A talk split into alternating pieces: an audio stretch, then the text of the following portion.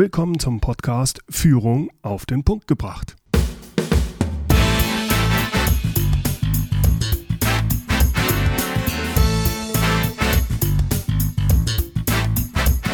Inspiration, Tipps und Impulse für Führungskräfte, Manager und Unternehmer.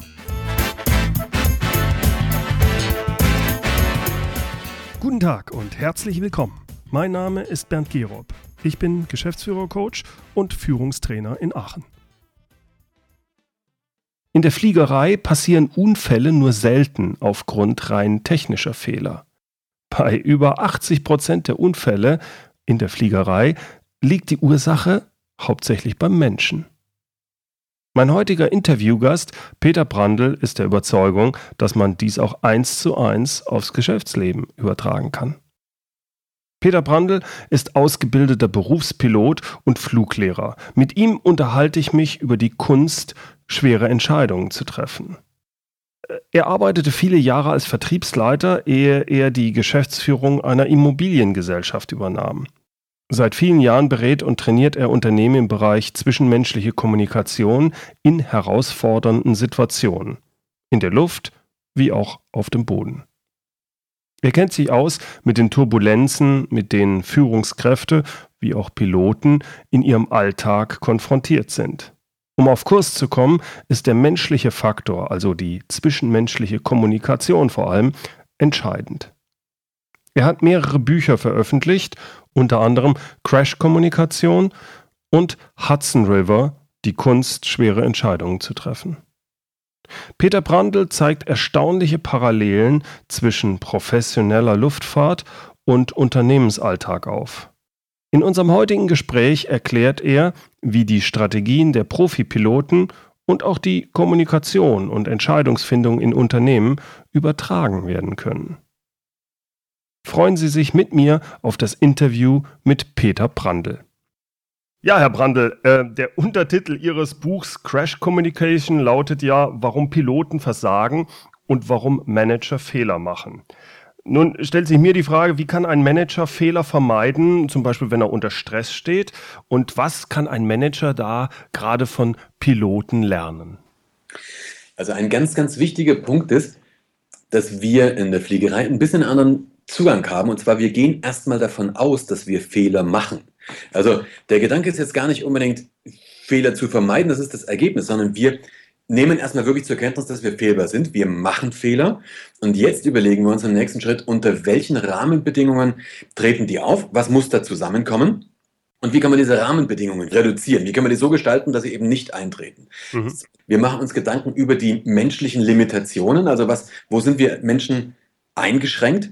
Und wie kann man natürlich dafür sorgen, diese Limitationen zu reduzieren? Lass mich mal ein Beispiel geben. Jeder, jeder von uns, jeder Mensch hat in seinem Leben schon mal ganz, ganz bescheuerte Fehler gemacht. Sowas wie zum Beispiel, wir sind ohne Schlüssel von zu Hause losgelaufen. Das fällt uns ja immer erst dann auf, wenn die Tür zuklackt. Jetzt muss ich niemandem sagen, dass das ein bescheuerter Fehler ist. Ich muss auch niemandem sagen, dass man dran denken muss, den Schlüssel mitzunehmen. Aber wir haben das alle schon gemacht. Und jetzt kann man mal ganz simpel darüber nachdenken, was muss denn passieren? Welche Rahmenbedingungen müssen denn zusammenkommen, dass ich als Persönlichkeit in die Lage versetzt werde, diese Fehler zu machen. Das ist ja also mit Sicherheit nicht ein gesundes Frühstück und mit Sicherheit nicht ausreichend Schlaf. Aber ich bin vielleicht gestresst, ich bin vielleicht in Hektik, ich habe vielleicht den Kopf mit anderen Dingen voll und und und und und. Und so passiert das. Und letztendlich kann ich mir darüber Gedanken machen und ich kann mir das genauso bei meinem Unternehmen, bei meinem Team Gedanken machen. Ich kann mir darüber Gedanken machen, welche Faktoren müssten denn zusammenkommen, damit mein Team, damit mein Unternehmen in die Lage versetzt wird, solche Fehlleistungen zu erbringen. Und dann muss ich eigentlich nichts anderes machen, als dafür zu sorgen, dass diese Rahmenbedingungen zumindest nicht gleichzeitig eintreffen. Oder aber noch besser natürlich dafür zu sorgen, diese Rahmenbedingungen zu reduzieren. Das wäre das Erste, was man lernen könnte, dass wir diese, dieses, dieses Paradigma, keine Fehler zu machen, ist immer so schlimm, oder? Weil wir machen Fehler, Punkt. Ja, und je stärker ich mich konzentriere, keine Fehler zu machen, umso stärker werde ich sie wahrscheinlich machen. Diese Null-Fehler-Qualität wird ja gerade bei der Führung dann häufig so umgedeutet, dass man sagt, man darf keine Fehler machen. Und das ist natürlich kontraproduktiv. Das ist, das ist kontraproduktiv und es ist Unfug, weil es eigentlich eher dahin geht, dass wir in so eine, in so eine Kultur kommen, wo Fehler vertuscht werden. Weil ich meine, machen wir uns nichts vor, Fehler werden passieren. Wenn ich aber keine machen darf, wenn das ein No-Go-Kriterium ist, ich habe einen gemacht, was will ich denn dann machen? Dann werde ich den Fehler vertuschen lassen. Das ist ja noch viel, viel schlimmer, mhm. als einen Fehler zu machen und dann möglichst schnell dafür zu sorgen, dass ich die, dass ich die Auswirkungen reduziere von diesem Fehler. Ja. Jetzt kann ich mir das gut vorstellen bei Piloten, die können die verschiedensten äh, Szenarien durchgehen. Aber trotzdem, äh, gerade beim, beim Managern äh, kann, wird es, die werden sich auch immer wieder mit Situationen rumschlagen müssen, die sie vorher nicht durchdacht haben. Da entsteht ja dann erst recht Stress. Ich kann mir vorstellen, dass das auch bei Piloten ist. Das heißt Sachen, wo ich mich nicht vorbereiten kann. Wie gehe ich damit um? Also die Frage ist ja wirklich, ob ich mich nicht vorbereiten kann. Das ist ja mal eine ganz große Frage. Im, ja. im Cockpit haben wir es so, dass wir alle möglichen denkbaren Szenarien im Simulator durchspielen. Piloten werden so trainiert, dass sie für jedes mögliche Szenario so eine Art mentalen Plan haben. Und deswegen geht es dann wahnsinnig schnell, eine Entscheidung zu treffen und aber auch die Dinge abzuarbeiten. Wenn Sie sich vorstellen, diese Hudson River Landung, wo der Airbus damals vor ein paar Jahren in New York auf dem Hudson River notgelandet ist, die hatten 208 Sekunden. 208 Sekunden von, vom Einschlag dieser Wildgänse in die Turbinen bis zum Aufsetzen auf dem Hudson. In der Zeit haben sie erstens die Entscheidung getroffen, was sie machen. Sie haben den Flieger dahin geflogen. Sie haben dreimal versucht, eine, wenigstens einen Motor wieder anzulassen. Sie haben eine Checkliste für das Notwassern abgearbeitet, die sehr, sehr umfangreich ist. Hm. Und die haben es gemacht. Aber nicht erstmal überlegt, was machen wir denn jetzt? Sondern sie haben es abgearbeitet. Ich habe einen mentalen Plan. Und wenn ich so einen hm. mentalen Plan habe, dann habe ich die Ressourcen wieder frei, die ich von meinem, von meinem Gehirn her brauche, um zu überlegen, was kann ich denn jetzt noch draufsetzen? Wie kann man das jetzt aufs, aufs Unternehmen übertragen? Ich bin immer wieder schockiert, wie wenig Manager auf mögliche Szenarien vorbereitet sind. Das hat irgendwie jeder, jedes Unternehmen hat eine, hat eine Brandschutzversicherung wenn ich jetzt mal sage, okay, wenn, wenn du Brandschutzversicherung hast, dann wissen die, okay, da steht irgendwo die Versicherung ist und wer der Versicherungsmakler ist, den sie anrufen müssen. Aber wenn sowas wirklich eintritt, wer muss noch angerufen werden? Wohin verlagere ich meine Position? Was mache ich wenn? Was mache ich wenn? Was mache ich wenn? Wer spricht mit wem? Gibt es ein Statement, was vielleicht für die Presse vorbereitet ist? Wie kompensiere ich meine Produktion? Wie informiere ich meine Kunden? Das sind alles Überlegungen, die man tatsächlich vorneweg treffen kann. Und wir machen jetzt sowas mit Unternehmen, dass wir so eine Art Krisensimulator aufstellen. Das machen wir mit Unternehmen, das können sie aber auch selber, indem sie sich einfach mal mit ihrer Führungsmannschaft einen halben Tag Zeit nehmen oder von mir ist auch einen Tag und sich erstmal im ersten Teil eine ganz einfache Frage stellen. Was könnte denn überhaupt passieren? So nach dem Motto Shit happens. Ja, also was könnte mhm. überhaupt alles passieren auf technologischer Seite, auf Sabotageseite, Katastrophenseite, von, von, von der Gesetzgebung, den mhm. Rahmenbedingungen. Also wirklich so ein Brainstorming. Alles Mögliche, was passieren kann. Alles Mögliche. Nach diesem Brainstorming sollten Sie ein sehr gutes Mittagessen haben, weil die Depression, die Sie jetzt erstmal haben, die muss man dann erstmal überwinden. Ja? okay. Ja, aber das ist der erste Teil. Im zweiten Teil nehme ich diese ganzen Dinge, was da alles passieren kann, und selektiere nach zwei Kriterien. Das erste Kriterium ist, wie hoch ist die Eintretenswahrscheinlichkeit? Es gibt so Dinge, die mit einer extrem hohen Wahrscheinlichkeit eintreten können. Zum Beispiel, dass mir kurz vor Start of Production ein wichtiger Lieferant ausfällt oder dass mir ein Kernmitarbeiter kündigt oder wo es relativ wahrscheinlich ist, dass sowas eintritt. Und dann gibt es andere, das zweite Kriterium, das ist, die, das ist die Dramatik der Auswirkungen, wenn es eintritt. Also Beispiel, wenn Sie jetzt Fukushima hernehmen, es war relativ unwahrscheinlich, dass sowas passiert. Aber nicht unmöglich. Es war extrem unwahrscheinlich, dass das passiert, aber die Dramatik, wenn es passiert, ist exorbitant. So, das sind die beiden Kriterien. Ja, und auf, das können Sie sich vorstellen, wie so ein Kontinuum, da ordne hm. ich das jetzt an. Ne? Hm. Natürlich, es gibt, wenn sowas passiert, dass Sie, dass Sie Dinge haben, die mit einer hohen Wahrscheinlichkeit eintreten und die Auswirkungen sind dramatisch, dann muss ich, glaube ich, nicht mehr sagen, was die Priorität ist. Aber Normalerweise ist nicht das, das Gleiche. Jetzt habe ich die Sachen, die mit einer hohen Wahrscheinlichkeit eintreten und die Sachen, die dramatisch sind. Und von denen nehme ich jeweils erstmal die, die wichtigsten, die gravierendsten. Und für die Dinge fange ich an, mir so, einen, so einen Plan zu bauen. Da kann ich eine Checkliste machen. Mhm. Ich habe das mit, mit, und mit äh, Gastronomieunternehmern mal gemacht, mit die so ganz große Gastronomiebetriebe haben. Was würde ich zum Beispiel tun, wenn die Leute eine Lebensmittelvergiftung in meinem Laden haben? Kann ja sein, dass das Lebensmittel mit Salmonellen verseucht ist. Hm, zum Beispiel. Und dann kann man so einen Plan erstellen, wer ruft wen an, welche Ärzte sind zu kontaktieren, mhm. wer muss da sein, wer sagt was, wer macht was. Dann kann ich mich wirklich in Ruhe hinsetzen und so einen Plan ausarbeiten. Eine, eine Sache fällt mir gerade ein, weil ich kann ja nicht alles Mögliche durchdenken, aber wenn ich sie richtig verstehe, ist allein die Tatsache, zum Beispiel bei so einem Workshop, wo man, man denkt sehr breit nach, geht in alle möglichen Szenarien rein und hat sich einfach mal mit beschäftigt. Selbst wenn jetzt ein anderes Szenario eintritt, was aber eine gewisse Ähnlichkeit hat, bin ich allein schon deswegen vorbereitet. Selbst wenn ich keinen schriftlichen Plan oder sowas hätte. Das ist, glaube ich, das, was man wahrscheinlich auch von den Piloten lernen kann, die in solchen Situationen gedrillt werden. Selbst wenn nicht genau die Situation passiert, ich kann es sehr viel schneller adaptieren und das reduziert mein Stresslevel ich habe bestimmte Grundraster, auf die ich dann zurückgreife. Ja. Und ganz ehrlich, wenn man mal wirklich Hand aufs Herz legt, die Sachen, die so im Management-Alltag passieren, die wenigsten davon waren vollkommen unvorhersehbar. Wenn man sich wirklich mal die Zeit nimmt und sich die Frage stellt, was könnte denn alles passieren? Mhm. Ja, das wissen es doch im, Nach, im Nachhinein, wenn es so große Unternehmenspleiten gab. Nehmen Sie eine Lehman-Pleite oder nehmen Sie eine Quelle-Pleite. Da stellt man sich doch im Nachhinein immer die Frage, Warum ist das vorher niemandem aufgefallen? Warum ist es bei Lehman niemandem aufgefallen, dass sie massive toxische Papiere in den, in, den, in, den, in den Büchern haben? Aus einem ganz einfachen Grund, weil sich niemand darüber Gedanken gemacht hat. Niemand hat sich mal die Gedanken gemacht, was könnte denn passieren? Und wenn ich das nur mache, wie Sie sagen, erst einmal, ich habe das Gravierendste und ich habe das mit der höchsten Auftretenswahrscheinlichkeit und dann baue ich so bestimmte Grundraster und auf die kann ich im, im Notfall zugreifen, genau. Mhm, mhm. Jetzt, äh, in, Ihrem Buch haben Sie schön äh, auch kapitelweise so Probleme angegangen, das hat mir sehr gut gefallen. Zum Beispiel, worauf kommt es bei Entscheidungen an und warum fällt es uns als Manager oft so schwer, die richtige Entscheidung zu treffen? Vielleicht könnten Sie da ein bisschen drauf eingehen. Den zweiten Teil Ihrer Frage kann ich ganz einfach beantworten. Warum fällt es uns so schwer, die richtige Entscheidung zu treffen? Weil man vorher immer nicht weiß, was die richtige Entscheidung ist. ja, okay. Das macht ja den Witz aus. Deswegen ist das ja die Schwierigkeit. Und das Paradoxe ist ja, ne, nehmen wir nochmal das Beispiel Hudson River. Wenn ich sage Hudson River, die Kunst, schwere Entscheidungen zu treffen, was ja das neue Buch ist, dann werde ich öfters mal gefragt, was war denn bitte daran die schwere Entscheidung? Die haben doch überhaupt keine andere Chance gehabt die, die mussten doch da, die konnten doch gar nichts anderes machen. Aber überleg mir doch mal, was wäre passieren, wenn, was wäre passiert, wenn es schiefgegangen wäre, wenn, wenn die hm. gecrasht wären. Wie lange hätte es dann gedauert, bis eine Unmenge an selbsternannter Experten dargestanden wären und hätten gesagt, der hätte das nie probieren dürfen, der hätte das machen sollen, der hätte das machen sollen, der hätte das machen sollen.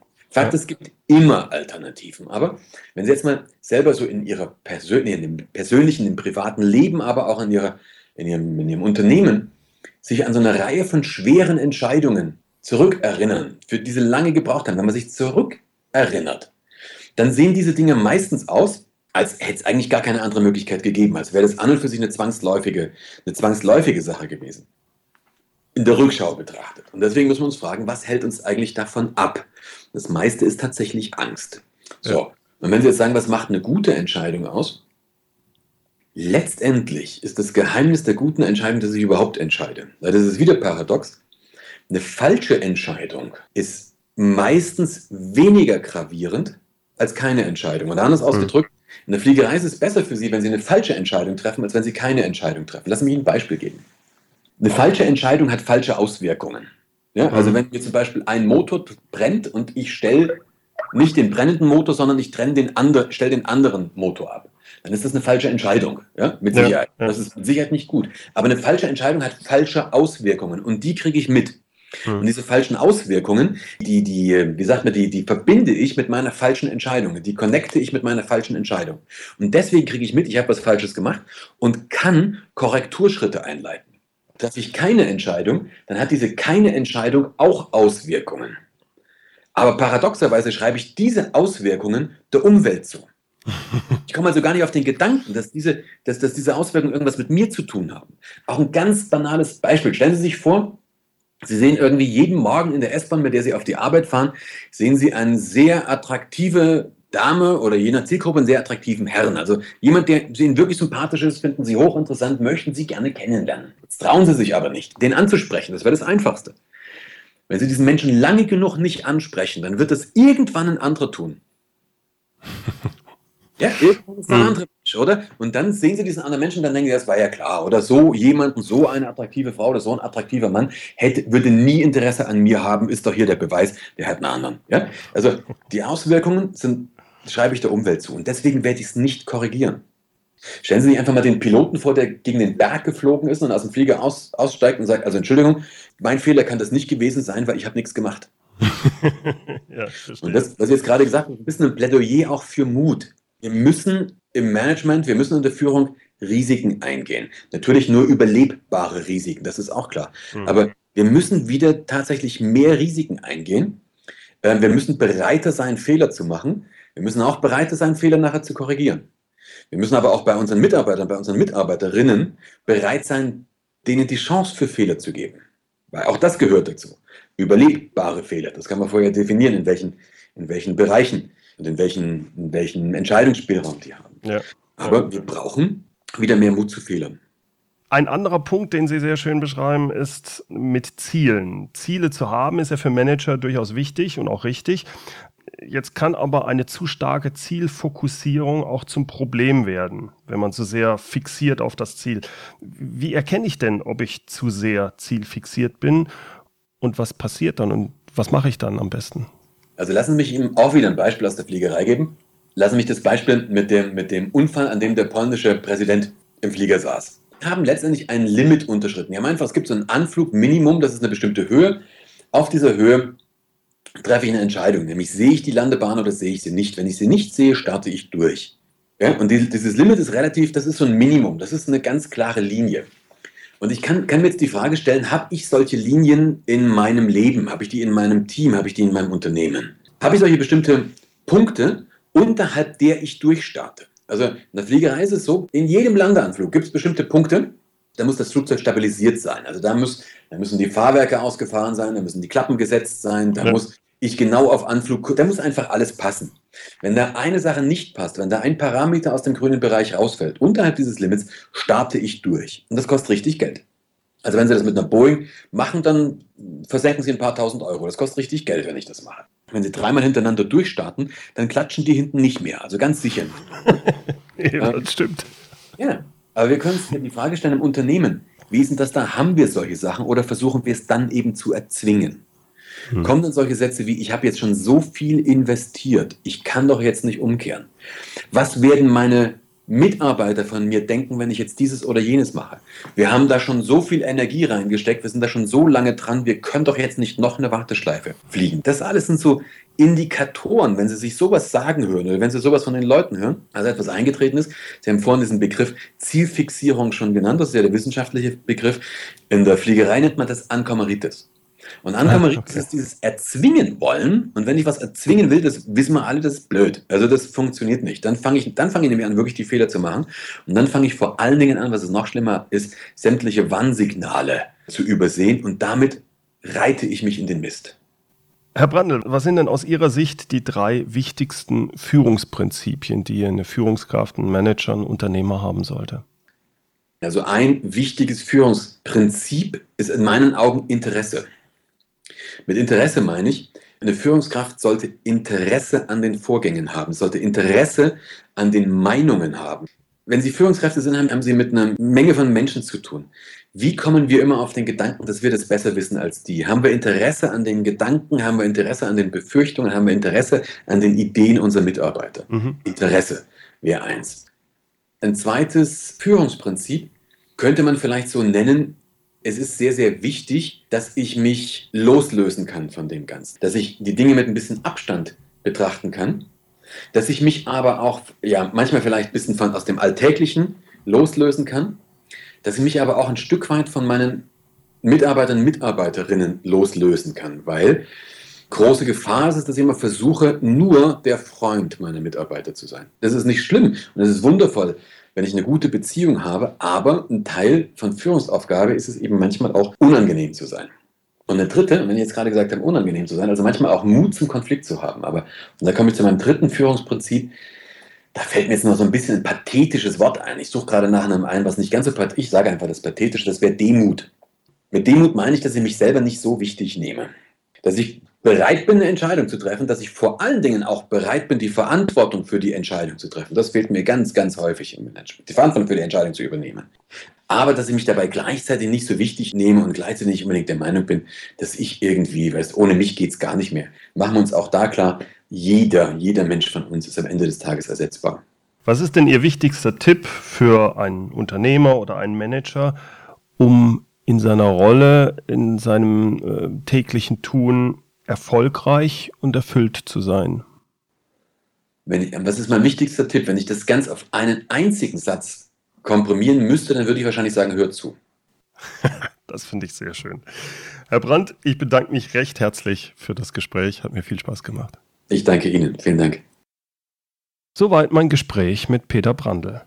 Mehr Informationen und natürlich auch die Links zu seiner Webseite finden Sie in den Show Notes unter mehr-führen.de Schrägstrich Podcast 041 und führen wie immer mit UE.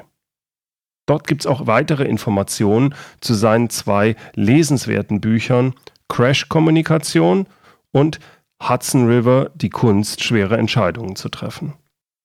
Wie immer finden Sie dort auch das transkribierte Interview als PDF-Dokument zum Nachlesen. So, das war's mal wieder für heute. Herzlichen Dank fürs Zuhören. In der nächsten Folge von Führung auf den Punkt gebracht sprechen wir über E-Mails. Wer kennt das nicht, das E-Mail-Problem? Wie werden Sie Herr über Ihre tägliche E-Mail-Flut? Was müssen Sie tun, damit Sie nicht zum E-Mail-Junkie werden und trotzdem up-to-date bleiben? Ich hoffe, Sie sind dann wieder mit dabei. Und zum Schluss das inspirierende Zitat, diesmal von William James. Wenn du eine Entscheidung treffen sollst und triffst keine, so ist das selbst eine Entscheidung. Herzlichen Dank fürs Zuhören. Mein Name ist Bernd Gerob und ich freue mich, wenn Sie demnächst wieder reinhören, wenn es heißt Führung auf den Punkt gebracht. Inspiration, Tipps und Impulse für Führungskräfte, Manager und Unternehmer.